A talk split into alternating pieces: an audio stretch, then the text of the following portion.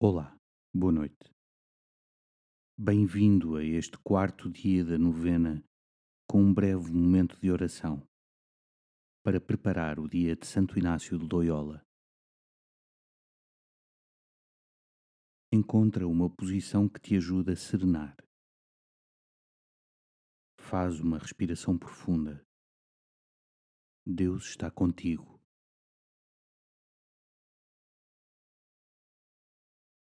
Inácio, junto ao Cardoner, em Manresa, vive um grande momento de profunda consolação espiritual. Refere na sua autobiografia.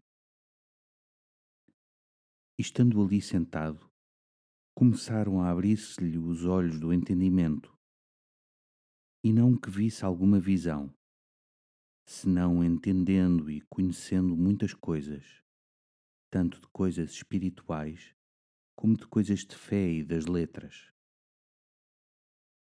E isto com uma ilustração tão grande que todas as coisas lhe pareciam novas. Quando nos deixamos atravessar por Deus, tudo ganha novos contornos, novas perspectivas, novos horizontes. Ao longo deste ano inaciano, fomos acompanhados pelo ver novas todas as coisas em Cristo. Que graça ou graças recebeste ao longo deste dia? Houve algo de novo que surgiu?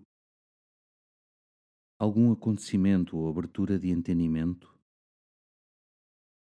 Caso não te tenhas apercebido de algo novo, pede com tranquilidade a graça de abrires o coração à novidade que Deus te quer revelar.